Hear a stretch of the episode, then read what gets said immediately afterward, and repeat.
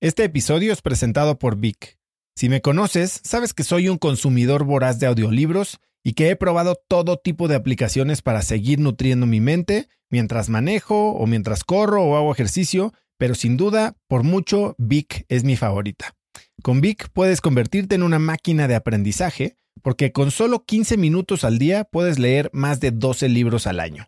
En Vic tienen más de 250 mil títulos y puedes escuchar resúmenes de bestsellers en menos de 15 minutos o libros completos, incluido mi libro Haz lo que importa, así como mis Vic originales como Cómo combatir el síndrome del impostor. Vic, por ser escucha de cracks, te regala 7 días de prueba y después contenido ilimitado por solo 167 pesos al mes en un pago anual de 1.999 pesos al suscribirte a Vic. Simplemente ve a cracks.la diagonal Vic. Vic se escribe B alta E E K. Una vez más, es cracks.la diagonal Vic. Este episodio es presentado por Hospital Ángeles Health System. Cada invitado con el que platico en el podcast me abre los ojos a nuevas tecnologías que están impactando de forma positiva la manera en que todos nosotros vivimos. Una de las áreas en las que el avance tecnológico está generando más impacto es en el área de la salud, especialmente con los avances en cirugía robótica que permiten intervenciones con menos sangrado, menos dolor, cicatrices más pequeñas y una recuperación mucho más rápida. Hospital Ángeles Health System tiene el programa de cirugía robótica más robusto en el sector privado en México. Cuenta con 13 robots Da Vinci, el más avanzado y versátil del mundo, y con el mayor número de médicos certificados en cirugía robótica, con la cantidad de horas necesarias para poder operar, ya que tiene el único centro de capacitación de cirugía robótica en todo el país. Este es el futuro de la cirugía. Si quieres conocer más sobre el programa de cirugía robótica de Hospital Ángeles Health System y ver el directorio de doctores, visita cracks.la diagonal ángeles. Una vez más, es cracks.la diagonal ángeles. Consulta a tu médico. Mira, el suicidio yo creo que la primera vez que lo pensé fuerte fue este año. Es que esta recaída sí estuvo...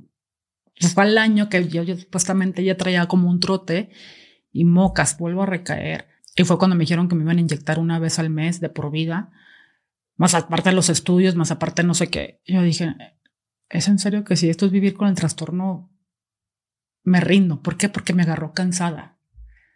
Me agarró cansada esta recaída emocionalmente, me agarró cansada. Entonces, hasta me o sea, escribo en el diario, ya no he vuelto a escribir, porque justo termino con esa frase. O sea, digo, no quiero estar así.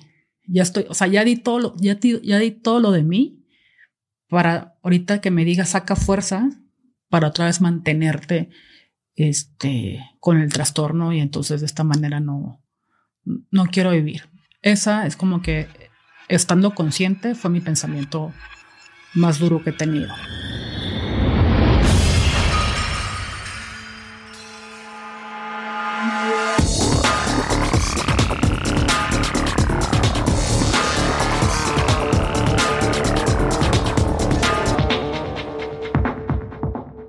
Hola y bienvenidos a un nuevo episodio de Cracks Podcast. Yo soy Osotrava y entrevisto cada semana a las mentes más brillantes para dejarte algo único y práctico que puedas usar en tu vida diaria. Antes de empezar, no olvides que Cracks está en YouTube y ahí tengo el video de todas las entrevistas para que puedas tener una mucho mejor experiencia. Así que ve a youtube.com diagonal Cracks Podcast y suscríbete para enterarte de todos los episodios de estreno. Hoy tengo como invitada a Maureen Terán. Puedes encontrarla en Instagram como arroba Maurín Terán. Maurín se escribe con doble E. Maurín es conferencista, tallerista, escritora y fundadora de Es Tiempo de Hablar AC, una asociación civil que tiene como objetivo eliminar el estigma, tejer redes de apoyo y fomentar la difusión de la salud mental. Nació en Mexicali, Baja California, se graduó del ITAM y hace más de 10 años fue diagnosticada con trastorno bipolar. Después de recaer varias veces, Maurín prometió aceptar su enfermedad mental y hoy es una mexicana que alza la voz por todas las personas que han tenido y tienen que luchar contra la ignorancia que gira en torno a las enfermedades mentales. A través de su libro Soy un bipolar real, invita a las personas a darse cuenta de que está bien pedir ayuda y que pueden disfrutar de una vida normal con constancia y responsabilidad. Hoy Maurín y yo hablamos de salud mental, de trastorno bipolar, de suicidio y de cómo la vulnerabilidad y empatía pueden salvarnos. Te dejo con esta muy emotiva entrevista con Maureen Terán. Pues Maureen, bienvenida a Cracks Podcast. Muchísimas gracias por la invitación. Te estaba diciendo ahorita antes de, de empezar a grabar que me encanta cuando tengo oportunidad de platicar con gente que ha vivido cosas extremadamente duras, que sinceramente toco madera nunca experimentar, este, como lo que platicábamos ahora de Bosco Gutiérrez Cortina, y, y, bueno, tener la oportunidad de hablar contigo el día de hoy, después de, de, también conocer una historia reciente de un buen amigo, Andy Dunn, que, que es, pues padece de trastorno bipolar, eh, creo que ahí puede ayudar a muchísima gente a entender cómo detectar, lidiar y vivir con, pues no solo con el trastorno bipolar, sino con eh, temas de salud mental, ¿no? Que son mucho más prevalentes de lo que, de lo que creemos. Entonces, pues vamos a entrarle a materia, ¿no? Eh, tú a los 27 años fuiste diagnosticada con trastorno bipolar tipo 1. Exacto. Cuéntame un poco cómo fue tu primer episodio.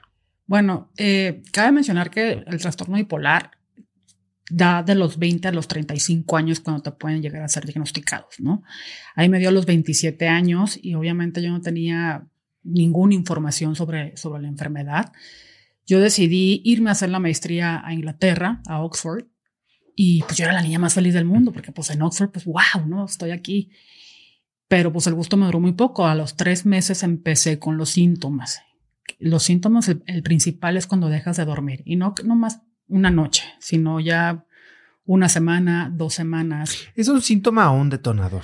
Son varios síntomas. O sea, el dejar de dormir precisamente, ¿te detona o cuando lo tienes no duermes?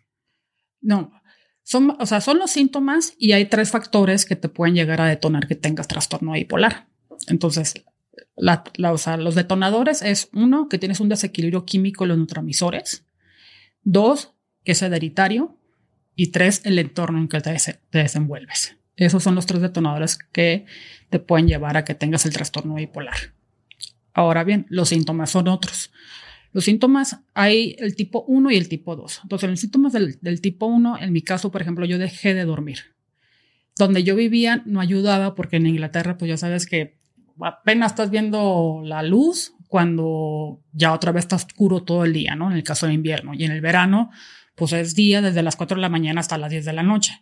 Entonces ahí yo empecé como que perder un poquito la noción del tiempo, más aparte que dejé de dormir. Luego empiezo a hablar muy, pero muy rápido. O sea, pues sí, súper rápido. Y empiezo a hilar cosas de la realidad con la con cosas que ficticias. Entonces, das cuenta que si yo ahorita tú me estás entrevistando todo lo que te estoy diciendo, pues dices, nomás un por ciento me suena coherente, pero lo demás Absolutamente no, pero me estás cayendo muy bien porque traes energía, traes una energía. El ejemplo que siempre pongo es ubicar la película de Los Increíbles. El niño chiquito que tiene un chorro de energía, ah, pues así. Entonces no paras, no paras para nada y, y te vuelves muy creativo y te empiezas a creer personas así como superhéroe, ¿no? Yo en aquel entonces decía que era Superman y también, y las cosas con la religión. Yo decía que era María Magdalena, o sea, que María Magdalena sí había existido. Entonces yo ya traía un revoltijo ahí que todo el mundo pensaba que me había echado un churro o que me había tomado unas, no sé, o tomado muchísimo alcohol. Y no había tomado ni alcohol, ni tampoco nunca me he entrado a las drogas. Y en este momento en el que estás en Oxford, ¿se da de 0 a 100 o empieza a ser paulatino? ¿Cómo evoluciona este primer episodio? Empieza paulatino. Pero como te sientes tan fregón, o sea, la verdad, esa es la verdad, la manía, la verdad es súper padre. Es como cuando estás high y te pones medio high con la, con la, o sea, estás tomando y dices, ay, estoy súper a gusto con mis cuates y, y si me echo una más ya estoy a un dos de que mejor me caigo. En este caso es lo mismo.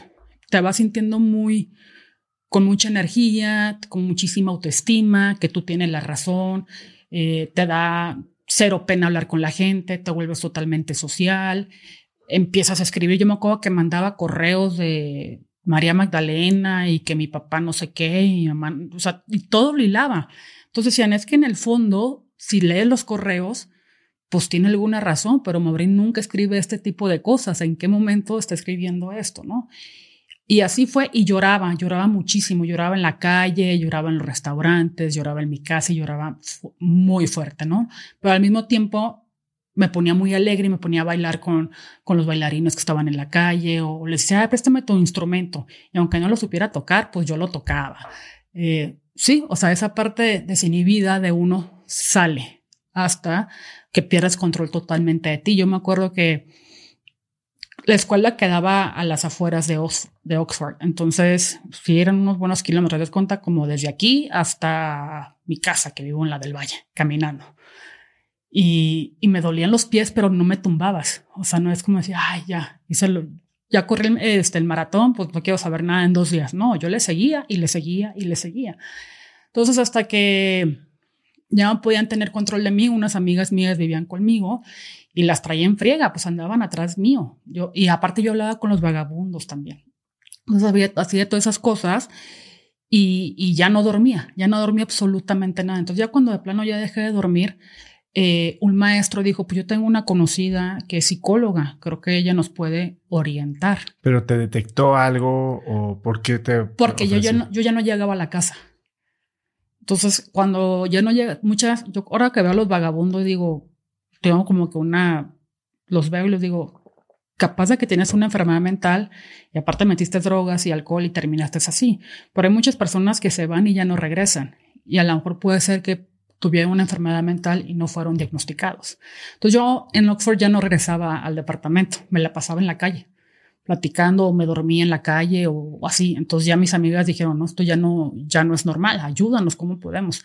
Entonces un maestro que me llevaba muy bien con él, eh, dijo, pues yo tengo una, una, amiga que es psicóloga, a lo mejor ella nos puede decir a dónde, este, qué hacer o cómo le podemos ayudar. Y la parte de mis papás en Mexicali. Entonces era un relajo porque no tenían cómo localizar a mis papás.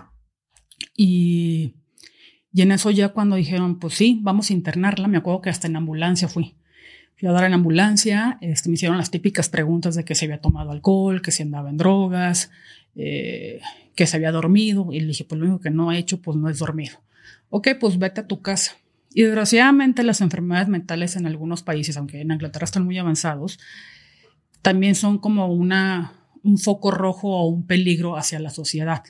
Entonces esa vez que fueron por mí a, a la casa, llamaste, me, fue una patrulla y me esposaron. Y me fui, y así, y yo pues decía, pues voy a estar bien, pero eh, pues ya llegué al hospital y ya me atendieron los doctores, me dieron el medicamento que me tenían que dar, me empezaron a sedar y no es como que te recuperas rápido, no es como que, ay, te dio paracetamol y ya se te quitó el dolor de cabeza y pues ya lo hiciste. No, o sea, es todo un proceso, ¿no? Entonces ahí duré más o menos como tres meses. Tres meses en el hospital. Tres meses. Internada en un hospital que no es un hospital, es un hospital psiquiátrico. Exacto. Sí. ¿Qué es lo que, a ver, antes de seguir con tu historia, me estabas diciendo que había dos tipos de desorden bipolar. El, uno, que es el que tú tienes, que es el que entiendo que vas de la depresión a la manía, ¿no? ¿Cómo se, expresan ambas cosas? Hablaste de la manía. Eh, ¿Cuál es la otra fase? Porque hablabas de llorar, pero va más allá de llorar. Sí, o sea, el tipo uno es cuando llegas a la psicosis, que es mi caso, que es cuando pierdes totalmente noción de la realidad. Y es, más allá de la manía. Sí, mucho más. Sí, haz de cuenta como si tu mente se desconectara totalmente de tu cuerpo y tú no tienes control sobre tu mente. Y tu mente está actuando solo. Así es, así es la psicosis. ¿Qué, es, ¿En qué situación te has encontrado cuando estás en psicosis? Eh, por ejemplo, hace un año recaí, ¿no? Entonces, mi mamá me estaba cuidando. Yo la relación que tengo con mis papás es de distancia, amor y respeto. Entonces, eh, mi mamá estaba en mi casa en aquel entonces, llegó como a quedarse dos, tres semanas, pero pues no había distancia. Y yo ya venía mal, el 2020 yo ya venía mal. O sea, se me cayó un, un, un evento que estaba haciendo por la pandemia y luego en la pandemia me inventé otro evento y se salió bien pero yo estaba ya cansada y aparte tenía ocho años que no recaía. Entonces, al estar mi mamá en la casa, eh, me empecé, empecé a dejar de, dormir. Ahí fueron súper, súper rápido. Me empecé a detonar y todo ese, ese manejo emocional que tengo con ella, pues a la hora que estás en un episodio maniático que se va a convertir en psicosis, no tienes control sobre ello.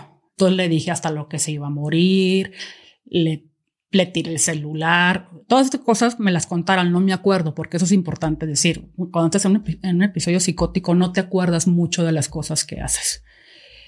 Entonces me puse muy agresiva, súper, te pones muy, en mi caso yo me pongo muy agresiva. O si o si te estoy diciendo las cosas y no me estás escuchando como yo quiero y nada más yo tengo la razón, a ti te dejo de escuchar, ¿no? Y si me dices, no, Maureen, es que es así, no, oso, y te empiezo a pegar, ¿no? Es como esa agresividad que te, que te sale y con mi mamá me salió. Entonces, por eso, este, cuando estás en un episodio psicótico, es súper importante entender que la persona que está enfrente de ti tiene una enfermedad mental, no está actuando en sus cinco sentidos. Entonces, eso es la parte de la manía. En el caso de la depresión, es el tipo 2 que llega a llegarse a tener una depresión clínica, que es básicamente dejas de, igualmente puedes dejar de dormir o dormir mucho.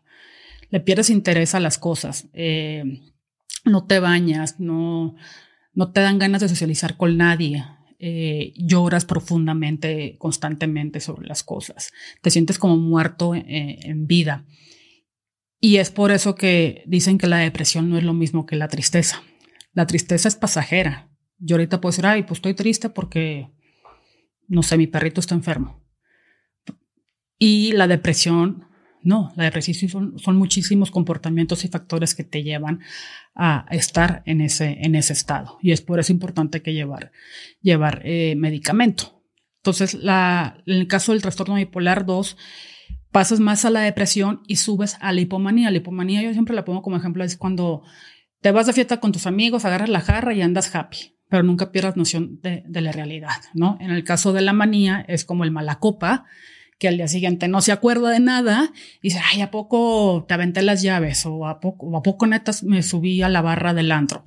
Y dices, güey, sí, sí te subiste, ¿no? Es, en este caso es la manía. O sea, son como que cosas que pongo de ejemplo para que la gente más o menos y, lo visualice. explícame algo, en cualquiera de los dos casos es bipolar, entonces significa que estás o de uno o de otro o estás como pasando de un estado al otro en periodos cortos de tiempo o, siempre que, se detona o que recaes, como le dices, eh, pasas por uno y después vas al otro, o solo se puede dar uno? ¿Cómo funciona? Bueno, depende de cada persona, ¿no? Te voy a hablar desde mi punto de vista del trastorno eh, bipolar 1. No, para empezar, la, la bipolaridad no es lo mismo que estés voluble. O sea, esa parte no, no, eso que me dicen, el clima está bipolar o que mi hermana es bipolar y no la aguanta y no sé qué. Yo digo, te te invito un día a que pases para que veas qué es lo que la parte del trastorno bipolar. Dado que es una enfermedad, dado que es una enfermedad como cualquier enfermedad física, tiene sus síntomas. Entonces, por eso yo digo que lo bueno que me dejó el trastorno bipolar es que me enseñó a conocerme. O sea, yo si empiezo a dejar de dormir una, dos o tres noches, es foco rojo. O si estoy irritable, por ejemplo, otro síntoma de la depresión es estar muy irritable. Yo digo, cuando me caigo mal, ya valió porque ya sé que estoy dándome a la depresión y es hora de levantar la mano para ver si, hacen una modificación de mi, medicamento. En mi caso, como te digo, a mí el trastorno bipolar, afortunadamente, no me ha dado constante. O sea, cuando no aceptaba que tenía el trastorno, que fueron ocho años que, que, que lo rechacé, yo venía recayendo cada tres años y no tomaba medicamento. Empecé a mejorar mi estilo de vida pero no tomaba medicamento. En cuanto empecé a tomar el medicamento, eh, no recaí durante ocho años. Y en esos años, ocho años tuve sucesos bastante fuertes emocionalmente, porque también el trastorno, cabe mencionar que depende de las, de las emociones, ¿no? Recaigo a finales del 2020 y el 2021 para mí emocionalmente no fue nada fácil. Aparte de mi recaída, emocionalmente se me dieron varios trancazos. Entonces, al no tener el medicamento eh, adecuado para prevenir una psicosis, recaí justamente hace en febrero. Fue una recaída que no llega hasta la psicosis, sino fue un, cuadro maniático o sea, bastante fuerte, pero ya me dieron un medicamento para prevenir la, psicosis, no de tener Entonces, de por vida voy a tomar antipsicótico. Entonces, eso es como, no es que cambies de un humor a otro ni nada, simplemente tienes que saber bien cuáles son los síntomas del trastorno bipolar, como lo comenté, los de la manía y los de la depresión. No nomás con uno sale. Si lo que me han dicho los doctores es, por ejemplo, si se, juntan cuatro síntomas y aparte, pues los detonantes, es cuando te diagnostican, ah, ok, tienes trastorno bipolar, uno. Yo afortunadamente fui diagnosticada desde la primera vez. Hay muchos, desgraciadamente, que no son diagnosticados desde la primera vez. Hay gente que tiene más de un trastorno, o sea, trastorno límite de personalidad con trastorno bipolar o trastornos alimenticios con trastorno bipolar y trastorno límite de personalidad. O sea, depende de, de, cada, de cada persona, pero sí es importante que se informen y vean cuáles son los síntomas de cada, de cada uno. Y una recaída se puede expresar tanto como manía o como depresión, entonces. O sea, no necesitan estar las dos juntas. No, no, nunca, no, no nunca van a estar las dos juntas porque son, son formas eh, muy diferentes, ¿sí me explico? O sea, la manía, o sea, por ejemplo, cuando yo, yo sé que en automático cuando salgo del hospital, se me va a venir el down y es parte del trastorno, ¿no? De mí depende si me ha hecho hasta la depresión clínica o sobrellevo la, la depresión, porque ya estoy consciente de eso. Cuando dices que de ti depende, ¿depende de las acciones que tomas o es de échale ganas? No, ojalá con el échale ganas, no. De las acciones que tomo, eh, yo me aíslo, por ejemplo. O sea, yo digo, yo no quiero convivir con nadie. Esto incluye familiares, amigos o amigos soy muy selectiva, porque quieras o no, se va a escuchar medio feo lo que voy a decir, pero por ejemplo, socializar cansa. Claro.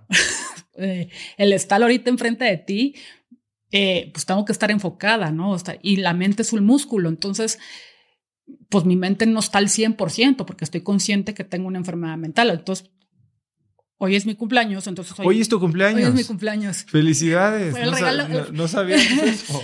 mal, mal research ahí de nuestra parte. Sí, sí. No, pero eh, el regalo yo me lo di porque yo quería que tú me entrevistaras hace como dos años y este, entonces dije, por eso voy con el oso traba. Gracias. Qué buen regalo para nosotros este, también. Entonces, por ejemplo, todo el mundo en tu cumpleaños te habla y te dice, ¿qué vas a hacer? ¿Y qué, qué quieres hacer? Y no sé qué, bla, bla, y qué, y qué te regalo. Y yo, espérense, o sea, yo vivo todos los días, o sea, todos los días trato de tener como que algo fregón en mi vida y mi cumpleaños es como que digo, ah, sí. Entonces dije, no, pues te seguramente le dije, voy a salir cansada de la entrevista del oso. Le dije, y en la noche quiero salir. Entonces, mamá, hazme comida china, de, este tipo mexicali, y, y ya me duermo y ya descanso y en la noche estoy tranquila y a gusto. Entonces, ese tipo de cosas yo las tengo que administrar porque otra persona llega, o sea, tengo amigos que se levantan a las 7 de la mañana y hacen ejercicio y luego se van a desayunar y luego se van a una junta y luego tienen que una entrevista y que la noche van a cenar con... Y yo cómo pueden hacer tantas cosas en el día. O sea, entiendo, pero mi energía no me da y tampoco mi, o sea, tampoco mi mente. Entonces, si quiero disfrutar las cosas, me tengo que administrar sobre esa parte. Háblame de un poco más de la manía, porque de lo que leí en esta experiencia de, mi amigo que te digo, eh, se habla de algo que tú también mencionas en tu libro, de lo que vamos a hablar más adelante, pero este, estos episodios de compras. Ah, sí. Hijo, esos, esos episodios de compras es otro de los, de, los síntomas. Eso es cuando sufres manía. La depresión no no te da eso, pero la manía sí. Tienes que tener, y eso yo lo aprendí, eh, tienes que tener una buena administración de tus recursos que tienes, estar consciente que tienes un trastorno. Yo hace, ah, en el 2020, pues yo ya venía mal y me hacían faltas muchas cosas y dije, ah, ¿por qué no? Vamos a comprarme, saca la tarjeta de crédito y pues vamos a comprarte una cama, una televisión, una sala, serán puras cosas que sí me faltaban, pero usualmente la Maurín en su zen es como que, a ver, pues la cama es lo más importante, lo compras ahorita. En dos meses, ya que te estabilizas, o más o menos, a comprar la otra cosa. No todo de un jalón. Bueno, pues la tarjeta, la, pues sí, la dopé, o sea, la puse en deuda al 100%. Me hospitalizan después todo eso. Y yo dije, bueno, pues todo el 2021, según yo, por falta de, de educación financiera, pagando el mínimo, se va a ir bajando la, la deuda. Y puta, pues yo pagaba seis mil y seis mil pesos así mes con mes con mes y, la deuda nomás no se bajaba. Y, y, esa tarjeta neta la dije, ya no la voy a usar, o sea, no la guardé. Hasta que dije, no, me entró el 20, hablé con mis amigas que son financieras, no sé qué, le dije, no, ¿saben qué? Pues voy a vender el carro. Lo voy a vender. Le dije, pues es pandemia, nadie, casi ni lo uso y yo tampoco casi no, no lo uso y pues ya veré qué hago. Y todos, no, no lo hagas. Y yo, ¿por qué no? O sea, me va a traer tranquilidad a mi mente. O sea, el, traer una deuda es estrés y no es estrés bueno, es estrés del malo. Y el estrés es otra de las bolitas que te ayudan, o sea, que hacen que te puedas, eh, yo digo que se te vuelta el chango, que te puedas detonar. Entonces, bueno, pues vendí mi carro, bendita solución. O sea, pagué mi deuda, hasta hablar al banco, me dijeron, ya no tienes, o sea, cero, cero que pagar. dije, qué bonito se escucha, la verdad. Y es algo que yo también, justo lo compartí en las redes sociales y es algo que, que yo digo a veces, el, bueno, sí consumes mucho, ¿no? Pero a veces por no tener una educación financiera, ¿cuánta gente no cae en un estrés muy fuerte y se suicida? Porque eh, por ahora con la pandemia pasó mucho de que pues, los corrieron de su trabajo o no había otra forma y salirse de su zona de confort les, les, costaba mucho trabajo hacerlo. Y, o el decir, vendí el carro, es como, ay, qué pena decir que vendiste el carro. Digo, en serio, sí, sociedad, estamos muy mal que te dé pena decir, ¿por qué vendiste un activo que te puede traer liquidez para, para mejorar tus finanzas y tu tranquilidad mental? Porque, pues, eso es un estrés que, que te trae. Entonces, Sí, sí es uno de los síntomas que, que existen al, tener el trastorno bipolar. No quiere decir que, que siempre lo vayas, lo vayas a hacer. Pero, por ejemplo, yo cuando se viene el buen fin, yo escondo las, las tarjetas. Digo, vaya, o sea, sí tengo hábitos, o sea, como, no. Eh, ahorita lo más tengo activa una y digo, en caso de una emergencia, la, la voy a usar y punto. Te tienes que cuidar de ti misma. ajá, y hago una planeación financiera anual de mis gastos personales eh, antes lo hacía mensual, pero luego me vi un curso que era mejor hacerlo anual para que vieras toda la visión completa y que así tenías una mayor administración. ¿Qué curso, qué curso hiciste? No, fue un curso, uno que vi en YouTube, pero no me acuerdo del nombre de un español, que a lo mejor tú lo conoces, pero un español que habla de cómo tener finanzas sanas. Y la manera como lo explicó, pues me gustó, porque, o sea, cursos de esos hay muchos, ¿no? Pero a veces la manera como te lo explican es como la manera como como lo entiendes. Y ese español me gustó y este, y sí, ahí tengo mi, mi planeación de mis gastos anual. Eh, ya tengo una parte de los ahorros y así, pero sí, constantemente yo todos los meses hago cierre de mes. Oye, Maureen, hablabas de que en este primer episodio que tuviste en Oxford sentías que eras Superman. Y en la manía es, común sentir que tienes superpoderes. También en tu libro mencionas que tú creías que tenías una misión. ¿Cuál era tu misión? Salvar al mundo. ¿De qué? No sé, pero era salvar el mundo. ¿Y cómo la expresabas? ¿Qué es lo que hacías o qué acciones tomaste en este periodo en el que creías que ibas a salvar el mundo? Eh, pues, bueno, en los hay mucha gente en la calle, ¿no? Entonces yo me paraba enfrente de ti, te decía, ah, hola, mucho gusto, eh, mi nombre es Maureen Tarán y fíjate que mi misión es esto, no sé qué, bla, bla, bla. Y todo me acuerdo, tengo flachazos que había gente que me decía, es que qué bonito hablas, sí lo vas a lograr. Y yo, pues no sé si lo voy a lograr o no. O sea, era como esa, esa parte, ¿no? Y porque creía que ya lo había salvado, yo pensaba que con hablar, eh, me acuerdo que había un músico, ¿no? O había un tianguis y vendían cosas de, de música y una guitarra. Yo en algún momento toqué el piano y estaba así como un teclado. Entonces yo le echaba mi choro de por qué estaba eh, la guitarra ahí, por qué me la merecía y todo esto. Y yo decía, ah, pues ya dame, o sea, ¿te gustó mi, mi discurso? Pues ahora dame la guitarra, me la merezco. Entonces era ese, ese tipo de, de, comportamientos. Igual me acuerdo que había una homeless eh, en el parque donde grabaron Harry Potter y pintaba bien bonito, la verdad, era una señora ya grande. Y yo en las ramas y lo que ella pintaba, pues yo veía cosas eh, relacionadas con la religión. Entonces yo explicaba cosas relacionadas con la religión, no sé qué, y pues la señora Homeless me decía, pues es que esta tiene razón. Y, vendía, vendía los, productos y era la manera. Entonces, si me preguntas, pues era mi palabra. O sea, yo me paraba y, decía y todo lo que se me venía en la mente eh, a mil por hora, porque pues ahorita mi mente no está a mil por hora, pero a mil por hora, me, la compraban y me la decían y así era como, era mi forma de salvar al mundo y regalaba cosas. Me acuerdo que en la, en la esquina de, de mi casa había una tienda de, de superhéroes, de, estos de los cómics. Pues yo todo mi dinero me lo gastaba, me lo gastaba en los cómics y luego en la esquina había un, un hotel que era un castillo. Entonces yo decía que ese castillo era, era para mí, que me dejaran pasar. Y así, era la manera, unos sí se, sí se ponían así como que medio agresivos de que no, no pases, lo que estás diciendo es irreal. Y hay otros que me decían, ay, pues sí, sí está bien bonito lo que estás diciendo, simplemente por, por hilar, esas cosas, ¿no? Pero nada de lo que estaba diciendo ni nada de lo que estaba haciendo era congruente. ¿Qué, diferencia hay entre el trastorno bipolar, al menos cuando llegas a la psicosis, y temas como la esquizofrenia? No, no te sé mucho, simplemente te voy a decir lo que, lo que me han dicho los doctores. La psicosis sí escuchas voces, pero son por determinado tiempo y se van. O sea, ya no. Y la esquizofrenia no la esquizofrenia vives constantemente con esas voces. Ya. Ahora, hablas de del estrés, ¿no? Que es una de las cosas que, te lo pueden detonar. Y tú distingues mucho entre el estrés profesional y el estrés personal. ¿Por qué haces esa distinción tan puntual? ¿Cómo te afectan diferentemente? Porque he estado al límite de lo profesional en, en, el estrés y no me detona. O sea, no mm, sé perfectamente cómo manejarlo. Pero lo emocional, pues entra el, amor que le tienes a, la gente, ¿no? Entonces, ahí es donde, por ejemplo, el año, el año pasado eh, mi papá estuvo a punto de fallecer. Bueno, más bien, se murió seis minutos en la, cuando lo operaron, en, justo por estas fechas. Y yo estaba aquí en México y yo estaba en recuperación. O sea, porque para recuperarte te tardas como un año, año y medio más o menos. Y yo dije, si voy al hospital ahorita, ¿qué voy a hacer si no me dejan verlo?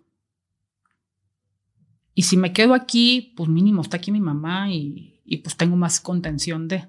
Si me avisan que se murió, pues tengo la conciencia la conciencia tranquila de que tengo una buena relación con él, ¿no? Entonces dije, si me llego a ir, me voy a afectar más emocionalmente. O sea, está bien cañón porque usualmente eso, si no tuviera yo trastorno bipolar, agarro el avión y me voy a Mexicali. Pero con el trastorno es como, si me voy, allá hay más cosas que me van a estresar y yo estoy en recuperación que me pueden llegar a afectar y puedo llegar a volver a recaer. Entonces decidí, dije, no, pues me quedo me quedo en México. Y ya cuando mi papá afortunadamente ya salió al hospital y todo eso, ya lo fui a ver. Y, fue tranquilo. Entonces, sí está ya en cañón pensar en eso. El estrés laboral es como... Yo digo que el estrés emocional es como una sorpresa o, un asombro que te pasa en tu vida. Y, y lo laboral es, ya lo sabes hacer, sabes que lo vas a sacar. Que a lo mejor si no tienes la manera de solucionarlo el punto A, tú ya pensaste en el punto B que de esta manera sí. Entonces como que está esa parte de... Y el emocional siento que pues que no es así. O sea, esa es la sombra y dice, ¿y ahora qué hago? Un año en recuperarte. Y probablemente los primeros días o meses son un poco más intensos. ¿Cómo se ve eh, el proceso de la recuperación durante un año? Eh, ¿Qué va cambiando y cuándo te vas medio que soltando? Mira, los, primeros meses son bien difíciles. En mi caso, eh, yo me aíslo y, y, justo este, este año fue pensar, neta, si así es vivir con trastorno bipolar, yo no sé qué voy a hacer. Eh, porque el, medicamento que me iban a empezar a dar era una, una inyección una vez al mes, ¿no? que es un medicamento de apósito. Yo, ni madre, eso, yo odio las inyecciones y aparte de ya inyectarme, ya es como, dije, no, no está padre. Y yo, y nunca había recaído yo tan rápido. O sea, yo básicamente recaía ahorita al, al año, ¿no? Y y me aislé, tan es así que cuando me aíslo yo no hablo con nadie ni eso me eh, ocasiona conflictos con, con, mis seres queridos, ¿no? Sobre todo con mi papá, porque mi papá no entiende la enfermedad. Entonces, al no entender la enfermedad, es como, del lugar de ayudar emocionalmente, perjudica emocionalmente. Igual mi mamá, ¿no? Mi mamá eh, no entiende la, la, enfermedad al 100%, entonces, en lugar de ayudar, perjudica, ¿no? Entonces, ¿qué hago? Los alejo. Esa es una parte. Eh, ¿Cómo me empiezo a dar cuenta que ya empiezo a, mejorar? Y es cuando empiezo a hacer ejercicio, porque los primeros, los el primer mes no me dejan hacer ejercicio. Y luego pasa otro que dice, ay, no, qué flojera y retomarlo y no sé qué, bla, bla. Entonces, cuando empiezo a decir, ya me voy a meter, o sea, ya voy a regresar, lo que, lo que aguante, porque pues, energéticamente no estás al 100, lo que aguante para mí es suficiente. Entonces empiezo, ya cuando empiezo a ir al, gimnasio, va. Y otra cosa que ayuda, cañón, es que tengo tres perros. Entonces los perros sí o sí tienen su rutina. Y ellos son los que me levantan en la mañana para, para sacarlos a pasear al, al parque, igualmente en, en, la noche, ¿no? Y luego ya cuando empiezo a... Soy muy selectiva a la hora de, eh, de empezar a hablar con mis amigos. O sea, con los amigos que, me siento con más empatía y, podemos hablar de cualquier tema menos del trastorno bipolar, eh, son a los, primeros que le hablo. Entonces le digo, ah, oye, vamos a echarnos un café. Pues vamos. Entonces ya me doy cuenta y hablamos de, de cualquier cosa, ¿no? O a, veces les, o a veces sí les digo, ¿saben qué? No quiero hablar de ni cómo voy, ni cómo siento, ni cuántos estudios llevo, ni cuánto, o sea, porque bastante tengo yo para estarlo cargando para todavía a veces compartirlo se me hace pesado, ¿no? O sea, lo que quiero es como distraerme. Eh, existe otro estilo de vida adicional que yo, yo estoy llevando. ¿Cómo, ¿Cómo es la vida común de alguien con trastorno bipolar? Eh, ¿Cómo se cuida? Hablabas de tu familia, que los aíslas durante tus periodos de recuperación. ¿Cómo es la vida en un, en un mundo normal para alguien que se tiene que estar cuidando? Eh, no sé si tu familia te, aísla de ciertas noticias que pueden detonarte, si tienes tú que tener ciertas rutinas. Eso las noticias al principio lo hacían, pero como tarde o temprano eh, me enteraba, le decía, un favor, neto, mejor dímelo, porque más me enojo y más aparte de que me lo estés ocultando. O sea, si tengo una enfermedad mental, pero no por eso no quiere decir que no, que no tenga derecho a tenerme de las, de las cosas. Eh, mi idea es entender, uno desde el punto de vista de alguien que lo padece, pero también desde el punto de vista de, alguien que rodea o que tiene un familiar o un ser querido que sufre esta enfermedad. No, la, la vida la llevas como cualquier ser humano, ¿no? Eh, justo también lo entrevistas creo que a Gerardo Gaya y y no es que vivas en tu mundo, vives en un mundo y tienes que tener las herramientas para desarrollarte dentro de ello, ¿no? Él lo dice mucho eh, en sus conferencias y cuando escuché aquí contigo. Es lo mismo, o sea, sí, yo tengo un trastorno, es el trastorno bipolar, pero no por eso quiere decir que no sea una persona eh, social o una persona productiva o algo, ¿no? Simplemente creo que lo que... Y, esto soy yo, porque eso, eso lo quiero recalcar mucho no todas las personas que tienen trastorno bipolar viven de la misma manera que yo vivo o deciden haber vivido de la misma manera que yo estoy decidiendo vivir. Entonces, el, el, trastorno sí, ahí está. Yo trato de llevar la vida lo más estable que se pueda y que me haga feliz a mí y no, y no a nadie más, ¿no? Y hay veces que, y eso tengas un trastorno o no, aprendes a poner límites. Y eso no te lo enseña el trastorno ni el medicamento, sino la terapia. Por eso digo que es tan importante el entorno, que tú cuides tu entorno, construyas tu entorno, es un 70%. Porque a lo mejor tus papás, mis papás no van al psiquiatra ni tampoco van al psicólogo, ni no los voy a cambiar, así son. Entonces ya cuando entiendes eso y le, y le pones como que desde otra perspectiva, tú vas cambiando la relación con ellos, pero para, para el beneficio del entorno en el que tú te mueves en el trabajo, si estás en un... A mí me pasó, eh, desgraciadamente, en, en México, desgraciadamente, hizo algo por las cosas que, que vamos a luchar. Si tú tienes una enfermedad mental y dices en una entrevista de trabajo, obviamente no me contratan. ¿No? O sea, te dicen, entonces lo tienes que ocultar. Y, y les vale los resultados que tengas y todo eso. A mí ya tuve dos malas experiencias laboralmente y, y es, es bien feo y por eso decidí independizarme. Y ahorita estoy tocando puertas con algunas empresas para, para que sean inclusivas sobre la enfermedad mental, ¿no? no porque no por eso lo que ocasiona que te vuelvas a lo mejor mucho más lento, algo así, puede ser el medicamento. Pero tus funciones, tu forma de socializar, tu forma de ser, puedes tener una, una relación amorosa, puedes tener amigos, puedes tener todo. Simplemente te tienes que, te tienes que ser responsable de ti. ¿Y qué tipo de límites pones por, conscientemente? ¿Cómo has organizado tu vida? ¿Qué cosas has dicho o, fijado reglas muy específicas de qué haces, qué no haces. Perfecto. Eh, no me desvelo. No tomo acaso, a, a, lo mejor hoy en la noche me echo una copa de vino, pero pues de cumpleaños no es como que tomo más allá de. Hago ejercicio. Eh, si son se va a escuchar medio feo, no sé si feo o no, pero creo que cuando tú empiezas a trabajar en ti, en terapia y todo, y tu entorno no lo hace, en automático tú te empiezas a separar. ¿Por qué? Porque tú empiezas a verla, aprendes a ver la vida de, yo no digo que de mejor manera, sino de objetivamente.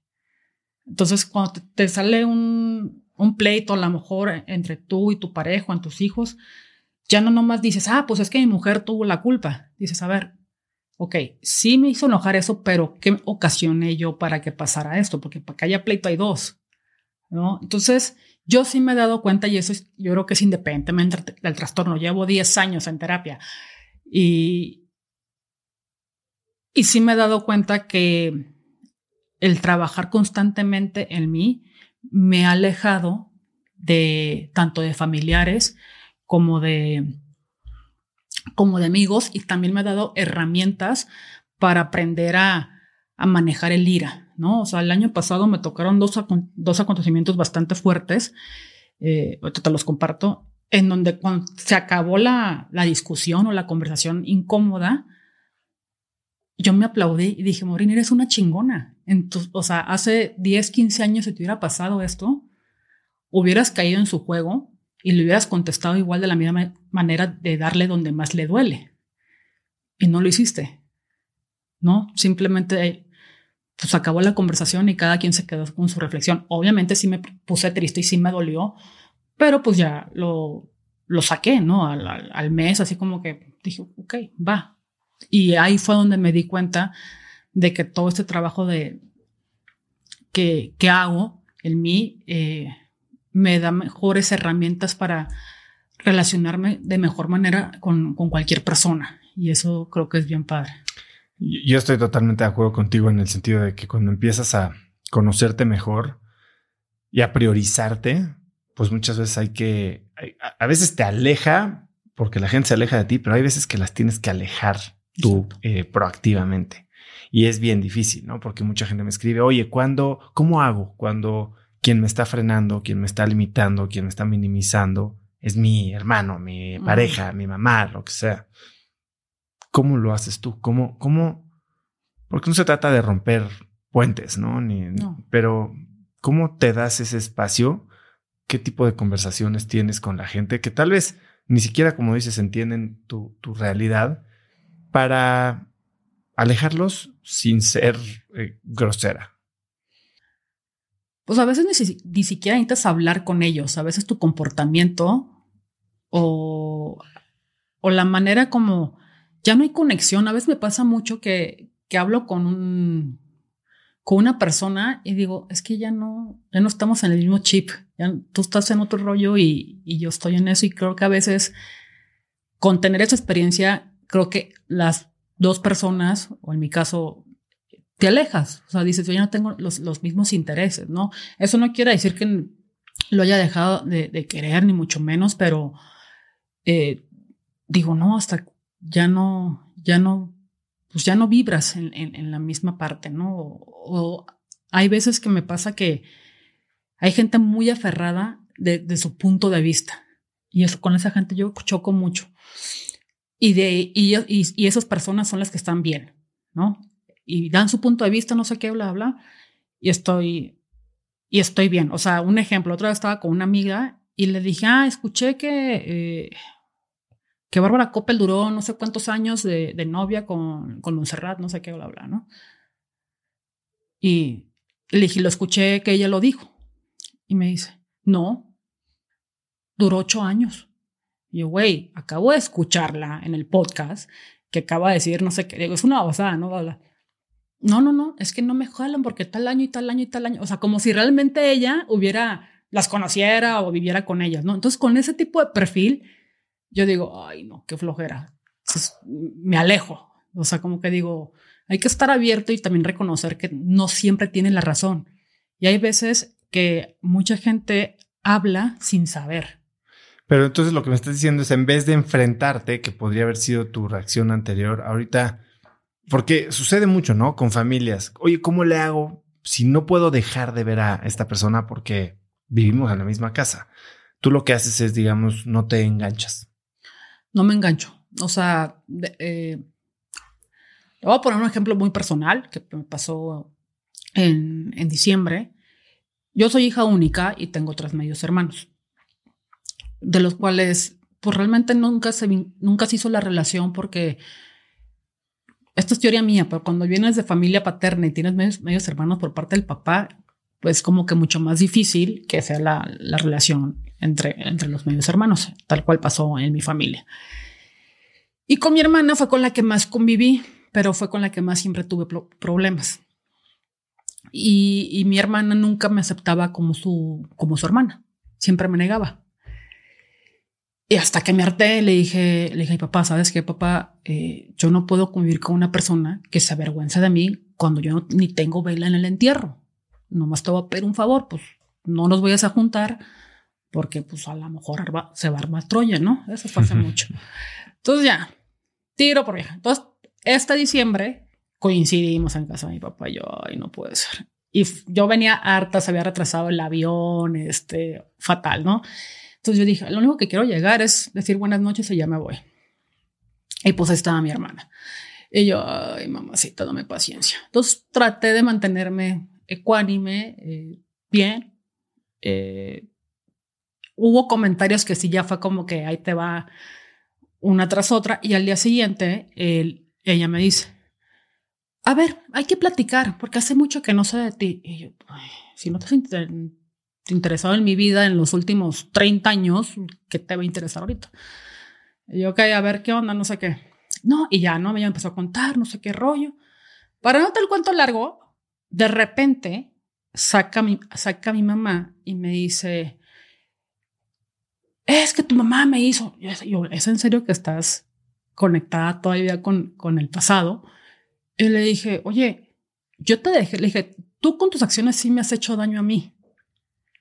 Pero yo nunca te he hecho daño a ti. Le dije, tú me has dicho que me presentes como tu prima o que no soy tu hermana o que lo que quieras. O sea, siempre me niegas. Le dije, pues el sol no se puede tapar con un dedo. Le dije, y con respecto a mi mamá, le dije, pues yo creo que es algo que tú tienes que trabajar, no yo. Y se quedó así, ¿no? O sea, porque me empezó a atacar así en puntos donde más se duele. Yo bien pude haberle contestado donde más le duele, sin embargo no lo hice porque era meterme con sus hijos y con su esposo, no lo hice y, y sí le dije, Liliana, hay tres tipos de perdones. El perdón de cuando te peleas y dices, ya no hay bronca. El otro, dame tiempo y pues luego hablamos. Y el tres es, te perdono porque no te quiero en mi vida. Le dije, yo hace mucho decidí qué tipo de perdón tienes. Pues eso no lo sabes. Le dije, bueno, va, bueno, nos despedimos de un abrazo y, y ya fue. Pero lo que voy es que no le herí, no le di donde más le duele. O sea, no, no cae en su juego y por eso creo que, pues el día de mañana la veo, pues le digo, ay, ay, ¿qué onda? ¿Cómo estás? Y ya. Entonces, esa, esas cosas me lo ha dado la terapia, porque sola no, no lo hubiera logrado al nivel al que estoy ahorita, ¿no? Y sé que todavía me faltan muchas cosas más de, pero creo que sí te tiene que tener la humildad de decir, estoy pasando por esto, necesito herramientas para salir de ello y mejorar la relación con, con, la que estoy teniendo, ¿no? O qué es lo mejor para mí. He leído estudios que el trastorno bipolar, en cualquiera de sus variantes, es mucho más común de lo que la gente cree. Eh, hay estudios que dicen que hasta el 3% de la gente lo tiene, que es siete veces más común en, entre emprendedores, probablemente por este tema de la manía y la energía. Pero también me dices que es complicado tocar este tema en un mundo laboral eh, y que has tenido que mentir, ¿no? En, en una entrevista de trabajo. ¿Cómo lo has manejado? ¿Cómo recomendarías hablar de este tema? El tema es, es, es, difícil porque te digo, no, no, te, no te contratan. Sin embargo, lo que estoy tocando puertas para la asociación civil eh, con empresas, hay empresas que, que, ya están siendo más inclusivas y está con, la NOM 035 y ya están hablando más de, de la salud mental. Pero en el Inter que pasa toda esa transición, yo lo que recomiendo es que llegues de la seguridad de lo que tú haces en tu trabajo, ¿no? Para qué eres bueno. Eh, pues sí, que eches, que eches la mentira, no te va a quedar de otra. Y una vez que estés adentro, yo algo que hice en, los dos trabajos es que te vas haciendo de amigos godines. Entonces, eh, con quien te sientes más confianza y que hables y que bla, bla, bla, dígale, oye, ¿sabes que Tengo trastorno bipolar. Aquí están los datos de mi doctor, aquí está este, mis familiares. Espero que no se me bote el chango dentro de la, de la oficina, pero pues aquí está. O sea, yo lo que hice y fue lo que me funcionó, estando, estando dentro de, algunas empresas. ¿Y cómo se monitorea esto? Eh, estás, dices que llevas 10 años yendo a terapia. Eh, tomas medicamentos todos los días, todas las semanas, vas cada cuando vas a un psiquiatra. Eh, ¿cómo, ¿Cómo mantienes la enfermedad, digamos, a raya? Sí, tengo dos, la psiquiatra, que es la que medica, puro medicamento, y la terapeuta. O sea, son dos personas. Ojo, si van a ir a terapia y un psiquiatra no está especializado en psicoterapia, no puede dar terapia. Es que nada más eh, medicar. Entonces, con la psiquiatra eh, voy una vez al mes, más o menos. Me ve, me medica, o sea, me da mis recetas y, y ahí voy. Terapia sí estoy yendo una vez a la semana. Este, hablo con, pues ahí hablas de los temas que tú quieras, que quieras hablar. Esas son como las dos cosas. Más que nada lo que yo he cambiado mucho son los hábitos que he tenido. O sea, si tú me hubieras conocido hace 10 o 15 años, me hubieras conocido en la fiesta seguramente y echándonos una botella de tequila los dos juntos. Ahorita casi no, pues no, realmente no tomo. Eh, no me desvelo. Si, me, si sé que me voy a desvelar, al día siguiente no hago compromisos temprano. Entonces, o durante el día, porque las desveladas sí me pegan, sí me pegan bastante. Eh, mi alimentación también es como que mucho más mediterránea la, cambio. Eh, ¿Qué más? Pinto mandalas. Ahorita que me dijiste de los hobbies, pinto mandalas. Eh, este, en estos cuadernos que traen las mandalas y pides con colores, con plumones, con, Sí, con las dos cosas, con plumones o con colores. Eh, depende de si están los mandalas esos bonitos, así como de que vienen los elefantitos y todo. Y hay otro ahorita que está de broma que habla mucho de este de fuck you, ¿no? O sea, de que, ah, me siento mal, este, mando la chingada todo, eh, no sé qué, mando la chingada todo, entonces, nomás que está en inglés. Entonces ah, dije, ah, con este sí me identifico ahorita, entonces es el que está es un mandala de fuck you. Ajá, es un mandala de fuck you. eh, y los pinto.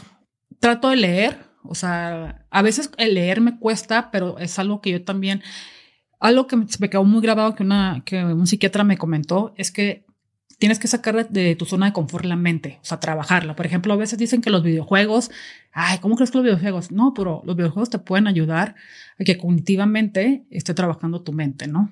Eh, el leer, por ejemplo, eh, yo ya leía más o menos como una hora, pero ahorita ya voy a leer 15 minutos. Eso es lo que, lo que hago. Y pues eh, eso básicamente es lo que mantengo a, a, rayos, sea, ir, ir, con el psiquiatra, que nunca me falta mi medicamento, terapia, eh, no desvelarme, hacer ejercicio, una buena alimentación y, y escuchar mi cuerpo constantemente. Ahorita con el, con el, cambio de medicamento que estoy teniendo, me da mucho sueño, mucho. Entonces, eh, si estoy trabajando y estoy haciendo unas cosas y estoy concentrada y de repente mi cuerpo es como que ya vete a dormir, no me pongo a discusión con el cuerpo. Digo, prefiero dormirme unos 20 minutos, 30 y otra vez activarme. Son esas maneras de... Otro dato que me impactó mucho es que entre el 25 y el 60% de las personas que padecen trastorno bipolar intentan el suicidio. ¿Cómo has vivido tú esta fase o este aspecto de la enfermedad? Mira, el suicidio yo creo que la primera vez que lo pensé fuerte fue este año. Fue este año. Es que esta recaída sí estuvo. Pues fue el año que yo, supuestamente ya traía como un trote y mocas, vuelvo a recaer.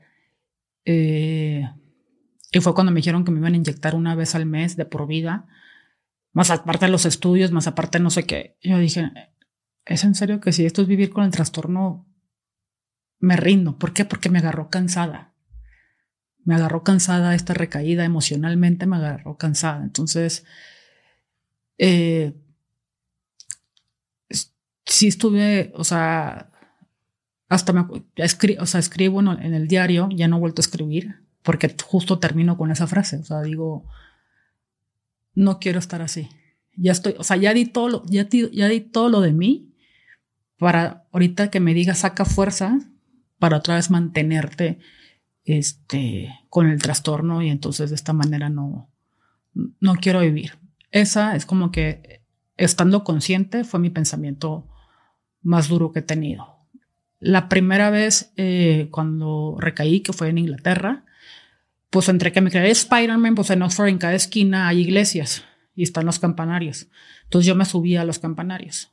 Y en una de esas, eh, me acuerdo que me subí al campanario, dije, pues yo ya sabía, ya salvé el mundo, o sea, pues ya, ya hice lo que tenía que hacer. Obviamente todas estas son historias de, de mi mente, eh, pero ya me, ya me tengo que ir. Y sí me acuerdo que puse un pie este, en, así enfrente del otro, dije, ya me voy. ¿Qué me detuvo? No lo sé. Pero es donde yo les pongo los dos ejemplos. Está la parte de la manía donde realmente no tienes noción de la realidad. ¿Cuánta gente no se, se puede llegar a suicidar por creerse Spider-Man, Batman, Dios o lo que sea? Y ahí te puedes suicidar. Y no porque tú quieras, sino por lo que lo estás viviendo. Y el otro, en este caso que me pasó este año, yo no le estaba diciendo adiós a la vida, estaba diciendo adiós a mi sufrimiento. Y eso creo que es bien, bien importante mencionarlo porque mucha gente eh, piensa que la gente que se suicida es como que, ay, pues la tuvo fácil, ¿no? Y, y no, o sea, realmente es una reflexión que te lleva de un sufrimiento constante y qué tanto dolor emocional puedes tener para decir, ya no quiero, ya no quiero estar aquí. Y es o sea, a lo que le dices a Dios y a lo que a esa batalla interna es ese sufrimiento, no de que, pues es que la vida Llevamos en la pandemia 20 años, o sea, no, dos años y no sabemos qué hacer, o sea, no, no es así. Y en la otra parte fue, fue así como me pasó. ¿Cómo saliste de estos pensamientos? Eh, ¿Buscaste ayuda? Sí, lo que me ayudó es que eh, yo no he dejado la terapia, ¿no? Entonces, eh, cuando... Yo siempre he dicho, cuando vas a terapia no te hagas güey, o sea, sé honesto, contigo mismo, porque si no eres honesto contigo, ¿cómo fregados quieres que el terapeuta te ayude o qué, qué evolución vas a tener, no? Entonces yo cuando empecé a escribir, que te digo que ya no he escrito, yo creo que me traumé, dije, porque sí me traumé. Cuando escribí dije, ya no quiero vivir. O sea, ya que lo vi, ves que cuando dicen cuando lo ves plasmado es como que la siguiente paso es que lo ejecutas, ¿no? Entonces yo cuando lo escribí dije, en la madre, sí estoy mal. Y y tenía terapia como a los dos días. Entonces fui y le dije, le dije, antes de que me digas cualquier cosa, le dije, te quiero leer algo, porque ni siquiera yo lo podía decir, ¿no? Entonces ya se lo leí, y me dijo, y me dijo, pero, ¿por Y yo, es que estoy cansada. Le dije, no, no, todos mis proyectos se quedaron en stand-by, los tengo que volver a hacer. Eh, con uno de los medicamentos que tomo te sube de peso. Le dije, ya subí de peso cuando ya había bajado cuatro kilos. O sea, como que todas las cosas que yo había logrado con esta, con esta recaída que tuve, pues, adiós y vuelve, vuelve a empezar, ¿no? Y algo que me tenía muy inquieta es que eh, la dosis que me están ahorita de medicamento, la doctora tenía sus dudas si me iba a funcionar o no. Y si no me funcionaba, pues me daba la inyección y yo no quería la inyección. Y yo con mi doctora tengo una relación, eh, no somos amigas, o sea, sí, sí, existe esta parte de respeto de doctora-paciente, eh, pero hay mucha lealtad y, amor, ¿no? Entre ella y yo. Entonces dije, no, es que si mi doctora ya la está dudando, le dije, me tiene, o sea, estoy intranquila de que el día de mañana me salga con que me, o sea, que me va a dar medicamento de depósito. Me dijo, pues pide una segunda opinión. Y yo, Ah, pues sí. Le dije, por ajá, ¿por a quién? Alguien que no me conozca, que no me sepa quién soy entre los psiquiatras. Le dije, porque pues ahorita conseguimos uno, no sé qué, bla, bla. Y conseguimos uno, tuve la segunda opinión, el medicamento que estoy tomando está bien por el buen camino, junto con, y con eso me dio una tranquilidad, así de, dije, no importa que esté somnolienta, no importa los efectos secundarios, no importa si subo de peso, pero con que no me inyecten una vez al mes, o sea, de por vida, me doy por bien servida. Ahora, no, no mucha gente tiene este momento de claridad o como de planear quitarse la vida para después ejecutarlo y es más impulsivo, ¿no? Em, ¿Qué le dirías a esa gente que por primera vez o por enésima le cruza por la cabeza? Una, que no están solos. Dos, que a veces la... O sea, esto que acabo de decirlo Nunca lo había dicho, pero como ya lo sané.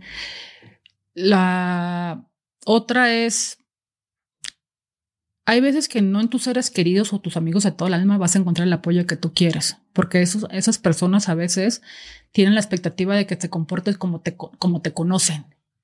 Y el pararte enfrente de una manera que nunca tan vulnerable, a veces no lo, no lo entienden.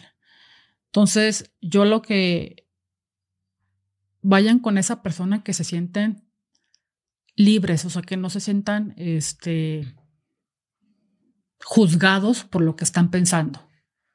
O sea, que no le van a decir échale ganas o está bien o porque estás pensando eso. O sea, no. Que vayan con. Y a lo mejor es, en mi caso fue mi, en mi caso fue mi terapeuta. Pero vayan con esa persona. Y, y, y que vean que no. Y si somos esa persona, ¿qué haces? O sea, a mí ahorita alguien me, me habla y me dice eso y no sabría cómo reaccionar. Creo que se tiene que reaccionar de alguna manera muy puntual, no es simplemente un hombro para llorar. Creo que, ¿a quién le digo?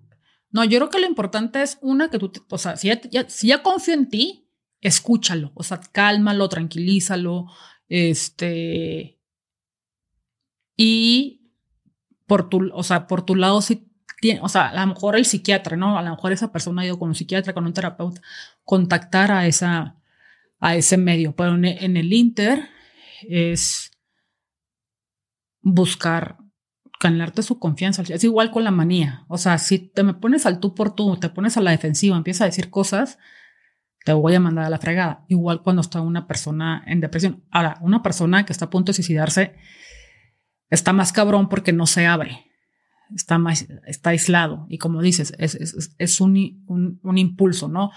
Eh, hay una asociación que se llama Punto y Coma que manejan este, bastante información sobre suicidio y también de qué hacer en caso de, de una emergencia, pero ahí sí te digo, siempre es importante tener a, a un especialista o, algo con quien se está tratando. En el interés, o sea, simplemente con, o sea, contención, ¿no? O sea, si ya te buscó, y es un, es un gran paso, porque la mayoría de las veces no buscas. O sea, yo esto, esto que te comento de que lo escribí, pasaron dos días y no lo compartí absolutamente con nadie. Simplemente yo estaba callada y sin la madre. O sea, si ya lo, si ya lo puse, es porque sí estoy, sí estoy bastante mal. O sea, reconocí mi, ese, esa parte de, de dolor emocional que tienes. Eres autora del libro Soy un bipolar real. ¿Por qué escribiste este libro? Lo escribí porque cuando a mí me diagnosticaron la primera vez, yo decía, ¿dónde hay alguien que tenga lo mismo que yo y que esté funcional. Entonces, eh, cuando alcé la voz en la plática de TEDx, me dijeron, pues creo que podrías hacer un, libro porque no, no compartes tu, historia para, para ayudar a, a, demás personas. Y con ese fin lo hice, con ese, con que tengan una un libro en el que se puedan identificar, que encuentren empatía. Además, no nomás está mi testimonial, o sea, hay más testimoniales que tengan esquizofrenia, trastorno límite de personalidad, eh, depresión. Entonces, eh, básicamente por, por eso lo hice, ¿no? O sea, dije un libro amigable que no te habla tanto en términos médicos, sino más bien desde una perspectiva de, desde un paciente, de cómo vive el trastorno y que, le, y que lo pueda leer cualquiera. A partir del libro te has hecho como que una vocera, ¿no? Del trastorno y de la salud mental. Exponerte así no te genera estrés que podría ser contraproducente para tu propia salud. Mm, hasta ahorita no me ha causado ningún, ningún problema. Eh, al contrario, creo que al ser honesta en mi testimonial, o sea, nunca, eh, justo lo hablaba con, con la doctora, le dije, es que yo no nomás pongo mi lado bonito de que, ay, pues sí se puede vivir con un trastorno bipolar y esta es la manera de hacerlo y no sé qué. Le dije, yo sí comparto si he recaído, cómo han sido mis recaídas, eh, por lo que tengo que pasar, este, que me da flojera retomar o, este tipo de cosas. Entonces le dije, simplemente soy, soy yo. O sea, no, no trato de exponer algo que, que no sea. Y en cuanto eso pase, pues yo creo que seguramente digo adiós, ¿no? Pero, pero no, sí trato de, de respetar esa parte de la, de, de mi enfermedad, siendo simplemente cómo la vivo y si tampoco, tampoco no dar este, expectativas que no son. Una de las cosas que me interesó mucho de cómo piensas y compartes mucho de esto en tus redes sociales es que para ti los propósitos no funcionan. ¿Por qué lo dices?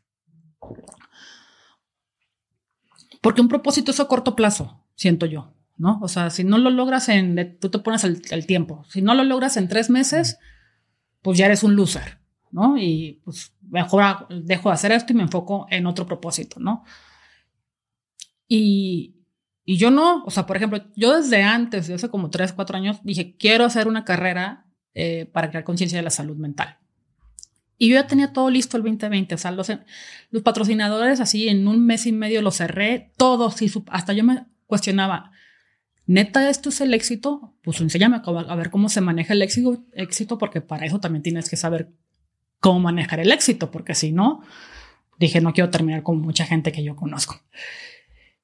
Y por la carrera, bien, gracias, se la llevó la pandemia, ¿no? Entonces, eh, y pregúntame ahorita en qué estoy enfocada otra vez en hacer la carrera. Eh, todo parece indicar que sí va a ser en, octubre. Entonces yo me pongo como propósito de que, ay, pues si no logro la carrera del 2020 ya no hay ninguna carrera, pues no, ¿no? O por ejemplo las bajadas, las subidas y bajadas de peso, ¿no? Si yo tenía cuatro kilos menos el año pasado y ahorita con lo que estoy tomando, pues me subieron a ocho kilos. Entonces prefiero como que cambiar hábitos eh, alimenticios poco a poco y ir viendo los cambios. Y, las metas, pues creo que la meta que tengo en mi vida no va a cambiar, o sea, va, a ser la misma hasta que me muera. ¿Cuál es? ¿Cuál es mi meta? Eh, ser una persona integral tanto en, lo físico, en lo material y en lo emocional. En todas las cosas que haga. Has hablado mucho de la asociación. Cuéntanos qué es la asociación. Bueno, la asociación civil eh, se llama Es Tiempo de Hablar. El, principal objetivo es crear este, conciencia de la salud mental, romper el estigma que hay, pero también ayudar a personas este, que tengan un trastorno mental, ya sea bipolar, ya sea límite de personalidad, esquizofrenia o cualquier patología que vaya con la enfermedad mental. Eh, es ayudarlos. De hecho, eh, la parte de los de las ganancias de la carrera que se van a tener este año, se vamos a dar al Instituto Nacional de Psiquiatría, Ramón de la Fuente, para darlo a medicamentos para personas de bajos recursos. Entonces, es como que es lo que estamos haciendo. Y también eh, inferir en la parte de, la, de, las políticas públicas, la verdad. Eh, ayer me dijeron, o no me acuerdo, que ya ni siquiera es el 1%, es el 0.6% que dan de, presupuesto el gobierno a la salud mental. Los hospitales psiquiátricos los, quieren eh, quitar. Eh, tener una enfermedad mental es una rentita porque te vas a morir con ella y no entra el seguro de gastos médicos mayores ni tampoco en el seguro normal. Este, y jodido, pues terapia te cuestan 1.500 pesos a la semana. Entonces ya ahí ya son 6.000 pesos, más el medicamento son otros 3.000, 4.000 pesos, o sea, y nada de eso, ¿no? Y ya ni siquiera personas eh, de bajos recursos, la clase media tampoco ya no tiene para pagar ese tipo de, de tratamientos. Entonces dices, entonces, ¿cómo fregados quieres que tenga una vida estable con una enfermedad mental o que sea funcional si no tengo el tratamiento completo, ¿no? Esa es como una parte. Eh, clínicas eh, psiquiátricas no hay, o sea, yo en la que me interno no creas que es el, ABC o no, o sea, es una clínica de tres estrellas, pero lo que sí lo, por lo que sí la, la defiende y es buena es porque los psiquiatras y psicólogos son buenos ahí y es una clínica de paso, o sea, no es que... ¿Cuál es? La clínica Liri Serafina. Está en la Florida ahí. Entonces, hay muchas áreas de, de, oportunidad, ¿no? Esta parte que te comento de las empresas que sean inclusivas. O sea, ahorita he hablado con un chorro y nomás dos me han salido con que, ah, pues si tú me traigas el currículum y si dices que tienes una enfermedad mental, sí te contrato. Ah, dos, pero ya ¿Cuáles dos? Para darles luz. Unilever y HCBC. Nada más. De ahí en fuera, es, ahorita que me comentabas que si mi enfermedad el 2020 que me, la verdad se me acomodó todo, yo venía de que me habían, pues yo renuncié, pero básicamente el director general, en cuanto yo le dije que tenía un trastorno bipolar, nomás le vi la cara y dije, ya valí, ya me va a correr. O dije, no me puede correr porque pues sabe que lo puedo demandar. dije, no, pues ya. Y me fui. Y cuando empecé con la asociación y empecé a tocar puertas con las empresas, porque dije, si tengo la parte privada de mi lado, es mucho más fácil llegar al, sector público, ¿no? O podemos hacer mucho más cosas. Y dije, en la madre, pero pues no has tenido muy buena suerte en las empresas y ahora la bandera es la bandera eres tú, ¿qué vas a ir a decir, no? Y me acuerdo que mi primera junta fue en una, en una empresa y ya, pues fui. Y estaba la mesa y todo y me, me puse así el medio y luego, ah, pues el motivo por el que vengo es para buscar este su donativo o, alianza, lo que quieran con nosotros para hacer este la primera carrera de la salud mental y porque yo tengo trastorno bipolar. Se puso un silencio así en la mesa. Dije, ay, la madre, capaz de que me van a sacar ahorita. Pero no, afortunadamente, este, eso como empezaron a hacer más preguntas con respecto a mi enfermedad y por qué. Y creo que esa empatía y esa parte de que soy honesta con respecto a mi enfermedad mental, pues estaba creando buena mancuerna con las empresas y, no digo que en un mes y medio se me cerraron todos los, los donativos y ahorita no, ahorita ya pues como está mucho más difícil y todo eso, pues ya, ya tengo cerrados algunos, pero sí me ha costado mucho más trabajo, aparte de que por un momento es lo que te digo, o sea, si yo me pongo como propósito, eh, voy a cerrar patrocinios eh, en enero del 2022 y recaigo, pues ya no, fue lo que pasó ahorita. O sea, yo quería que, todo quedara para marzo o abril y yo recaí a finales de febrero, marzo y de aquí. Y esta vez fue más un episodio de manía porque no llegué a la, psicosis porque sí me acuerdo perfectamente de todo, simplemente fue como de prevención de que antes de que se le botó el chango a esta mejor la, la, la internamos y, y, es por eso que no, que para mí los propósitos no, no funcionan. O sea, es como más bien de, ah, ya logré algo, pues ya lo hice, qué bueno, fum, le doy la vuelta. De la carrera, eh, ¿dónde, si hay empresas que están escuchando esto o gente que quiere colaborar, dónde puede aprender más o, o escribirte para donar? Sí, este, están mis redes sociales, es, eh, de Es Tiempo de Hablar, y está igual mis personales como Maurín, Maurín Terán y mi correo es maurinterán arroba es tiempo de hablar punto org. Maurín, háblame un poco de tu gorra que dice chillo por todo y no me da pena. Es que sí soy bien chillona. las ven, estas, también las vendamos para la asociación civil. Este, justo estoy haciendo eh, cosas así porque algo que odio y que me digan y si estoy llorando es, no llores. Y yo, ¿por qué no voy a llorar? O sea, realmente para mí llorar es algo emocional, o sea, sacarlo, sanarlo. Y, no, a mí en lo personal no, no me da pena, ¿no? O sea, como que esta cultura que nos, que nos enseñaron, enseñaron de, este, si no lloras eres más fuerte, ¿no? O, los fuertes no deben llorar, o los hombres no deben llorar, o las mujeres no. Yo digo, no, yo sí lloro y me vale. Y sí lloro, o sea, cañón.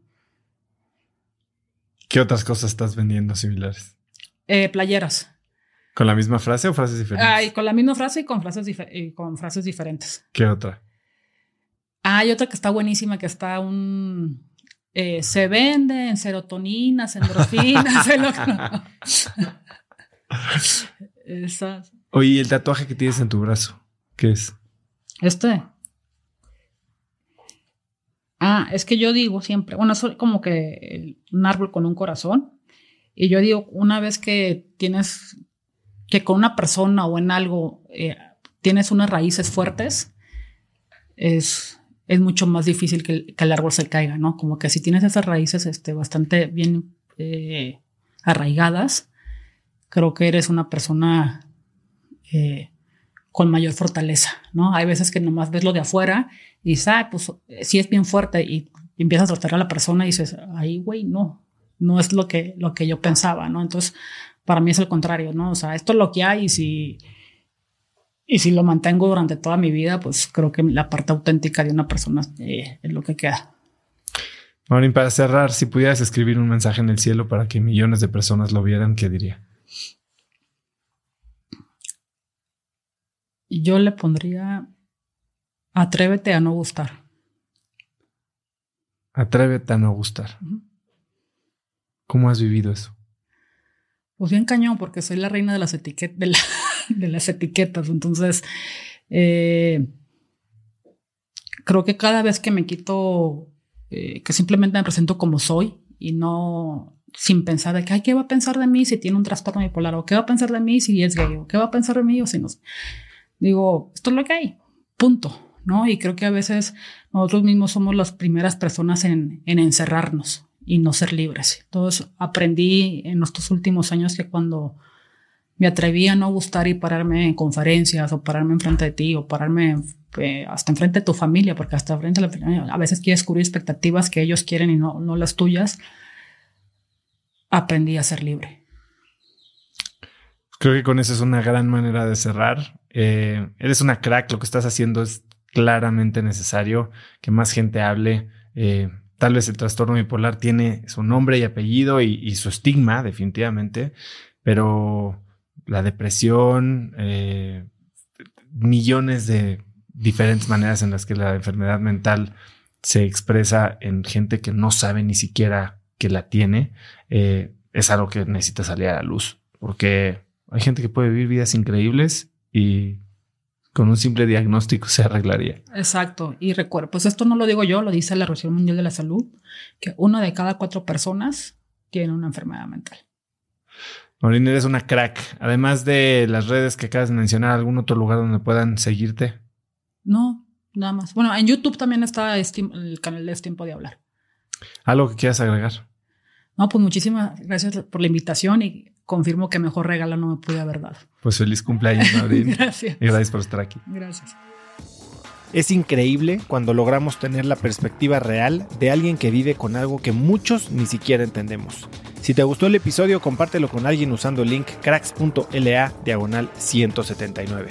También sigue Cracks Podcast en Spotify o suscríbete en YouTube o iTunes y califícanos con 5 estrellas para que más gente nos encuentre. Mencióname en Instagram o Twitter con la lección que más te llevas como arroba osotrava y no olvides mencionar a Maurín en Instagram como arroba maurinterán.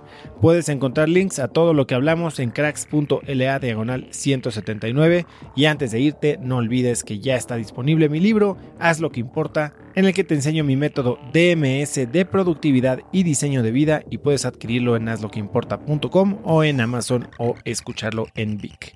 Y segundo, no olvides registrarte para recibir Viernes de Cracks, que es este newsletter muy corto que mando cada viernes en el que recomiendo artículos, gadgets, frases, cosas que encuentro en internet y que creo que pueden ayudarte a tener una vida más productiva o al menos a empezar una conversación interesante el fin de semana. Si quieres recibirlo, lo único que tienes que hacer es registrarte gratis en cracks.la diagonal viernes y muy pronto estaré en tu inbox.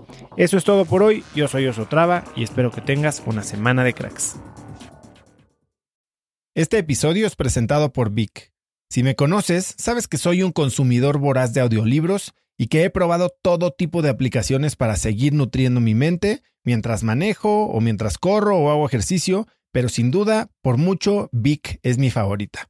Con Vic puedes convertirte en una máquina de aprendizaje porque con solo 15 minutos al día puedes leer más de 12 libros al año.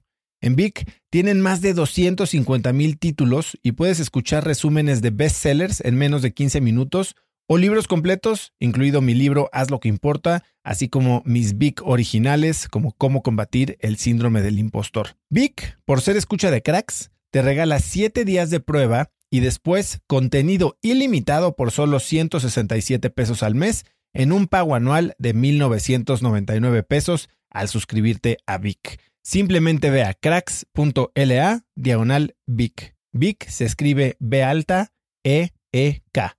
Una vez más, es cracks.la diagonal Vic. Este episodio es presentado por Hospital Ángeles Health System. Cada invitado con el que platico en el podcast me abre los ojos a nuevas tecnologías que están impactando de forma positiva la manera en que todos nosotros vivimos. Una de las áreas en las que el avance tecnológico está generando más impacto es en el área de la salud, especialmente con los avances en cirugía robótica que permiten intervenciones con menos sangrado, menos dolor, cicatrices más pequeñas y una recuperación mucho más rápida. Hospital Ángeles Health System tiene el programa de cirugía robótica más robusto en el privado en México. Cuenta con 13 robots Da Vinci, el más avanzado y versátil del mundo, y con el mayor número de médicos certificados en cirugía robótica, con la cantidad de horas necesarias para poder operar, ya que tiene el único centro de capacitación de cirugía robótica en todo el país. Este es el futuro de la cirugía. Si quieres conocer más sobre el programa de cirugía robótica de Hospital Ángeles Health System